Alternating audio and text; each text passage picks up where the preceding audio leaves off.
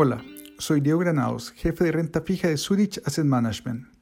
Les voy a comentar acerca de los efectos del retiro del 10% de los fondos de las AFP. El sistema financiero ha estado preocupado por el eventual retiro del 10% de los fondos desde las AFP, con motivo de paliar la caída en el ingreso de los hogares durante la pandemia.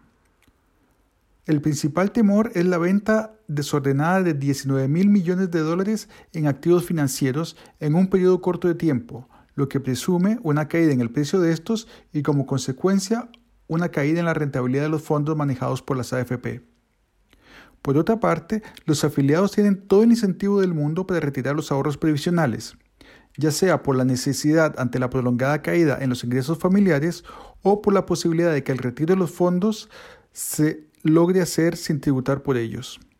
Sin importar cuál sea el motivo, igual existe la posibilidad, cercana o remota, que los fondos sean respuestos en las cuentas de cada uno por alguien más. La combinación de ambas partes nos lleva a pensar inevitablemente que el efecto en el precio de los activos financieros es incierto.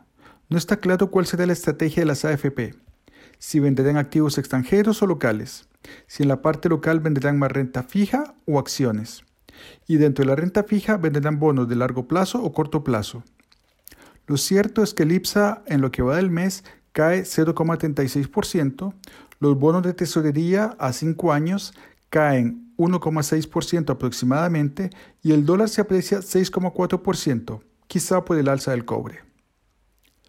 La única fuerza que puede darle cierta racionalidad a la venta de los activos financieros es el Banco Central a través de las compras de bonos y depósitos de bancos por el remanente de los 8 mil millones de dólares del mes pasado. A modo de ejemplo, en la última compra de bonos bancarios por parte del central, la oferta superó 23 veces la demanda.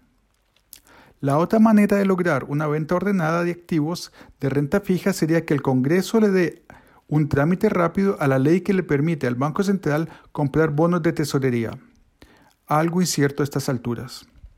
Así, lo único que podemos esperar es que la volatilidad continúe y presione a la baja los precios de la renta fija, aun cuando algunos bonos tengan valorizaciones atractivas dada la coyuntura que vivimos.